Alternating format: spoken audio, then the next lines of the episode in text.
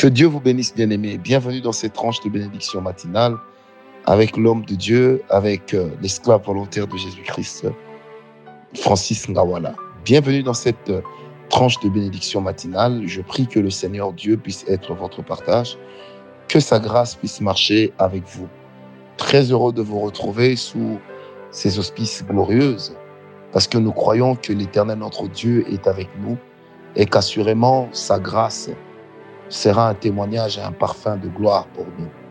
Soyez bénis d'où que vous nous suiviez, parce que de partout où vous êtes, sachez que l'Éternel notre Dieu, qui est sur son trône, est encore en train de veiller sur nous. Bon nombre sont partis, bon nombre sont morts, bon nombre ont perdu l'espoir, mais voici que le Seigneur choisit pour nous de pouvoir être en contact avec sa parole, afin de pouvoir lui rendre grâce et hommage lui qui est notre Dieu, l'auteur et le consommateur de notre foi.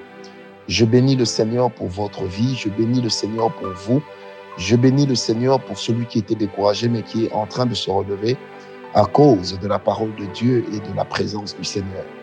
Que la gloire revienne à notre Seigneur Jésus-Christ, grâce auquel nous sommes là pour bénir, bénir encore, bénir son nom. Comme il est écrit dans la parole de Dieu, qu'en toutes circonstances, nous sachions rendre grâce au Seigneur. Alors, demeurez bénis. Je tenterai de ne pas être long vu le retard. Je vous propose le même texte pour la neuvième fois, Genèse 27, verset 29. La Bible dit que des peuples te soient soumis, que des nations se prosternent devant toi. Sois le maître de tes frères et que les fils de ta mère se prosternent devant toi.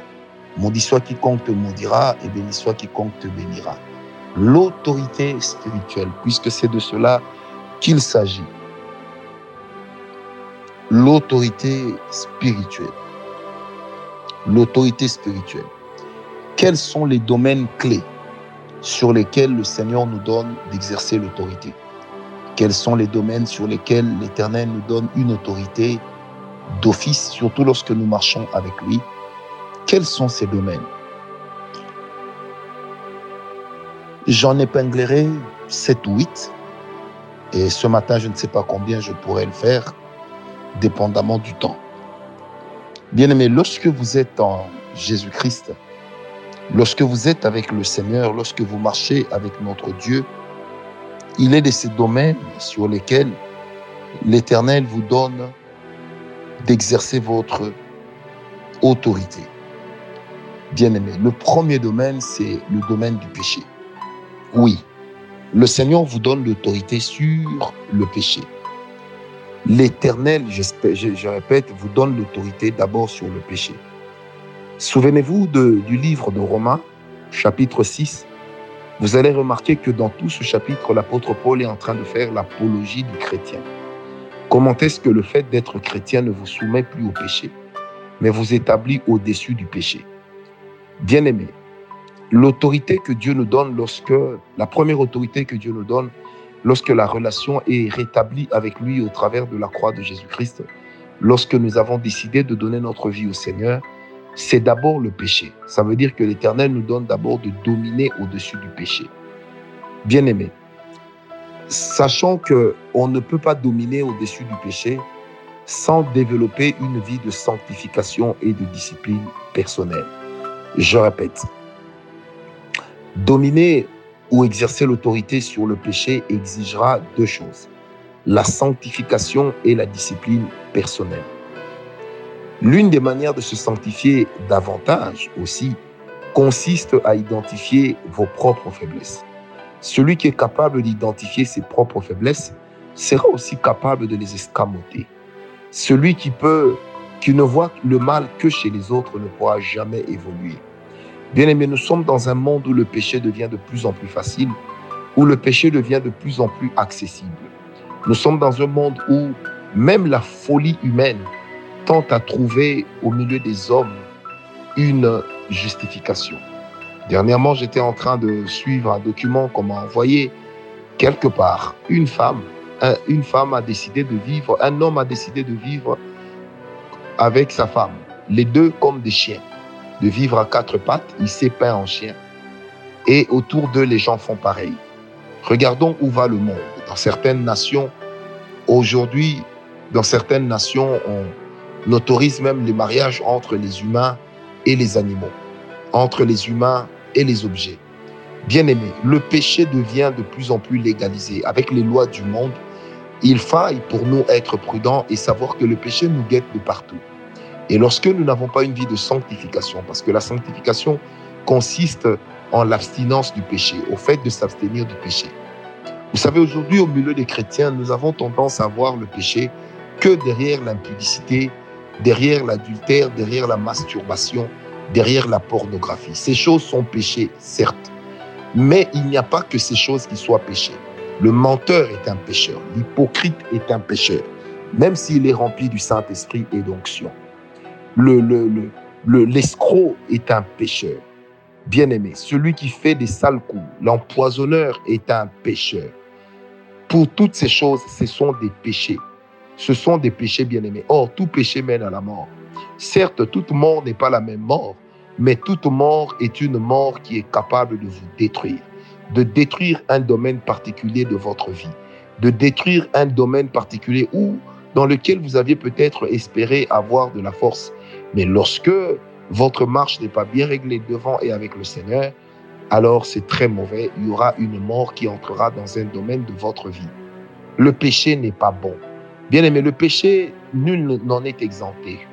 Que vous soyez serviteur de Dieu, que vous soyez le fidèle sur le banc, que vous soyez le fidèle auditeur, bien aimé, le péché reste péché et garde sa même force destructrice. C'est pourquoi il est bon de s'en abstenir. Tu ne te sanctifies pas par rapport aux autres, c'est par rapport à toi, par rapport à ton Dieu. Tu ne te sanctifies pas pour que les gens puissent t'applaudir, mais tu te sanctifies d'abord pour plaire au Seigneur. Tu te sanctifies d'abord pour te conformer à ce que le Seigneur attend de toi et à ce que le Seigneur veut de toi. Souvenez-vous que dans la parole de Dieu, plus de 100 fois, le Seigneur répète qu'il est bon que nous puissions nous sanctifier. Et à plusieurs reprises, il le donne sous la forme de cette phrase qui dit, Soyez saints comme moi, l'Éternel, votre Dieu, je suis saint. Oh bien-aimé, l'orgueil est un péché. Lorsque nous savons que nous agissons mal et que nous collons notre agissement à Dieu, c'est là aussi un péché. Lorsque nous détruisons volontairement la vie d'une personne, c'est un péché. Lorsque nous détruisons le témoignage d'une personne, c'est un péché. Lorsque nous nous livrons à une moquerie, c'est un péché, surtout que la moquerie a ce côté très sombre de pouvoir plonger l'autre dans un complexe, de pouvoir plonger l'autre dans une blessure intérieure. Lorsque nous opprimons le faible, bien aimé, c'est un péché, parce que le fait d'être financièrement fort ne dit pas que les autres sont des laquais sur lesquels nous pouvons essuyer le dessous de nos pieds comme nous le souhaitons ou comme nous le voulons. Non, bien-aimé. Le péché est péché et il faut que nous puissions nous en écarter, nous en éloigner autant qu'on le peut. Bien-aimé, la sanctification exige la part de Dieu, qui est le fait que par sa parole nous sommes sanctifiés, par la communion avec lui nous sommes sanctifiés. Mais pour toutes ces choses, il faut que l'homme aussi joue sa partition en allant vers Dieu, en disant Seigneur, je me répands du péché dans lequel je me vautre, aide-moi à avancer. Bien aimé, aujourd'hui, la situation sociale commence à, à amener bon nombre d'entre nous à pouvoir justifier et se justifier de leurs péchés. Aujourd'hui, tous les problèmes adjacents et sous-jacents sont en train de nous amener à justifier notre péché et à penser que nous avons toujours raison. Il est important, bien aimé, de savoir que le diable ne peut pas avoir raison, autant que le péché ne peut pas l'emporter sur les enfants de Dieu. Bien aimé, dans le plan de Dieu, Crucifier le vieil homme, c'est la stratégie pour asseoir la sanctification dans notre vie. C'est qui que nous appelons le vieil homme pour ne pas dire quoi que nous appelons le vieil homme. C'est notre ancienne manière de vivre avant Christ. C'est lorsque nous étions encore gouverneurs et maîtres de nos vies en faisant ce que nous voulions. Lorsque nous faisions de notre vie ce que nous voulons, bien aimé, ce côté-là de nous ne meurt pas aussi longtemps que nous serons vivants. Ce côté-là existera toujours mais il nous reviendra à nous de trancher. Il nous reviendra à nous d'exercer le libre arbitre et de dire que je donne priorité au nouvel homme. C'est qui le nouvel homme? C'est le côté de nous qui a été crucifié à la croix et qui est ressuscité avec Christ. C'est notre côté qui a donné la vie à Jésus-Christ et qui marche avec le Seigneur. Bien-aimé, Il est très très important pour nous de savoir une chose, et cette chose vaut son pesant d'or, bien aimé, je répète, cette chose vaut son pesant d'or, c'est que le vieil homme doit être crucifié. Oui, il doit être crucifié. Des fois, le vieil homme se faufile derrière notre sens de dignité pour ressortir notre orgueil. Il arrive qu'il puisse se faufiler derrière la recherche d'une reconnaissance pour nous amener à détruire, pour nous amener à médire. Bien aimé, là où Dieu donne sa volonté, il n'y a pas de médisance. Là où le Seigneur équipe quelqu'un, il n'y a pas de mépris. Il est très important de savoir que nous servons un Dieu équilibré. Nous servons un Dieu bon. Nous servons un Dieu formidable. Vous savez, ne vivons pas comme si tout l'ensemble de tout, l'ensemble de notre éternité nous le passerons sur terre. Non, nous irons au ciel. Et le plus important, c'est que dira le ciel pour nous? Que dira Dieu pour nous? Dans les communiqués au ciel, qu'est-ce qui est dit à notre sujet? Par rapport à la manière dont nous sommes en train de mener notre vie. Bien aimé, aujourd'hui, tu peux aller au fétiche, tu peux prendre, entrer dans la cabale, tu peux mélanger toutes sortes de choses. Le diable peut te donner du succès. Mais voudras-tu vraiment sacrifier l'éternité pour si peu? Souvenez-vous que dans la parole de Dieu, la Bible dit, certains diront, Père, nous t'avons servi, il dira, éloignez-vous de moi, je ne vous ai jamais connu. Bien aimé, vous savez, la gloire du monde fait du bien. Ça fait vraiment du bien au vieil homme, mais ça ne peut pas faire du bien à Dieu, surtout lorsque cela est en train de nous éloigner de Dieu. Je me rappelle de cette histoire de Elvis Presley, qui un jour a posé la question à sa mère, mais maman, je te trouve toujours triste, alors qu'aujourd'hui nous avons la gloire, nous avons l'argent, tout le monde parle de nous.